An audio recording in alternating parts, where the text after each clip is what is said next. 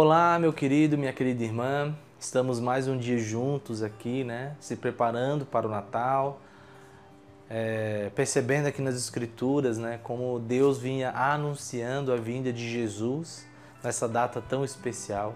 Eu gostaria de ler o texto de Gálatas 3:8, onde Paulo fala sobre como Deus anunciou a vinda de Jesus a Abraão. Olhe comigo.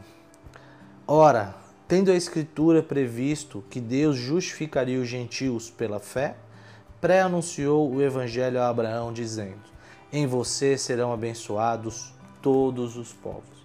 Meus irmãos, o livro de Gênesis, capítulo 12, Deus chama Abraão e faz uma promessa para ele, né? E entre os elementos dessa promessa, há esse elemento em que, através de Abraão, através do seu descendente, todas as nações da terra seriam abençoadas. E nós sabemos aqui, através do Novo Testamento, que esse descendente é o Cristo, né? é o nosso Jesus, é o Natal em carne e osso. Então, mais uma vez, no livro de Gênesis, Deus continua anunciando a vinda do descendente, que iria abençoar todas as nações. Ele não iria abençoar somente um povo, mas todos os povos, todas as tribos, línguas e nações. Meu irmão, deixa eu lembrar uma coisa a você. Você é uma pessoa abençoada, porque você recebeu a salvação em Cristo Jesus. Lá atrás, Deus prometeu que iria nos abençoar, nós, os gentios. E de fato isso aconteceu. Jesus veio, encarnou, viveu, morreu, ressuscitou.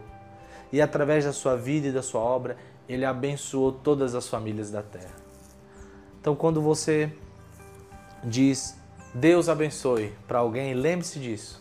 Essa pessoa, se ela é um crente no Senhor Jesus Cristo, ela é abençoada porque Cristo veio e morreu por ela. O Natal veio e o Natal vem. Embora o Natal já tenha acontecido, mas nós no dia 25 comemoramos, né? Todo dia 25, todo ano nós comemoramos o Natal, que é o nascimento de Jesus, do nosso Salvador. Então prepare-se, o Natal vem, e desde Abraão, desde o livro de Gênesis, Jesus é anunciado como o cordeiro que viria, o servo sofredor. Meus irmãos, pensem nisso e preparem-se para o Natal. E lembre-se, você é uma pessoa abençoada em Cristo Jesus. Deus abençoe você e sua família.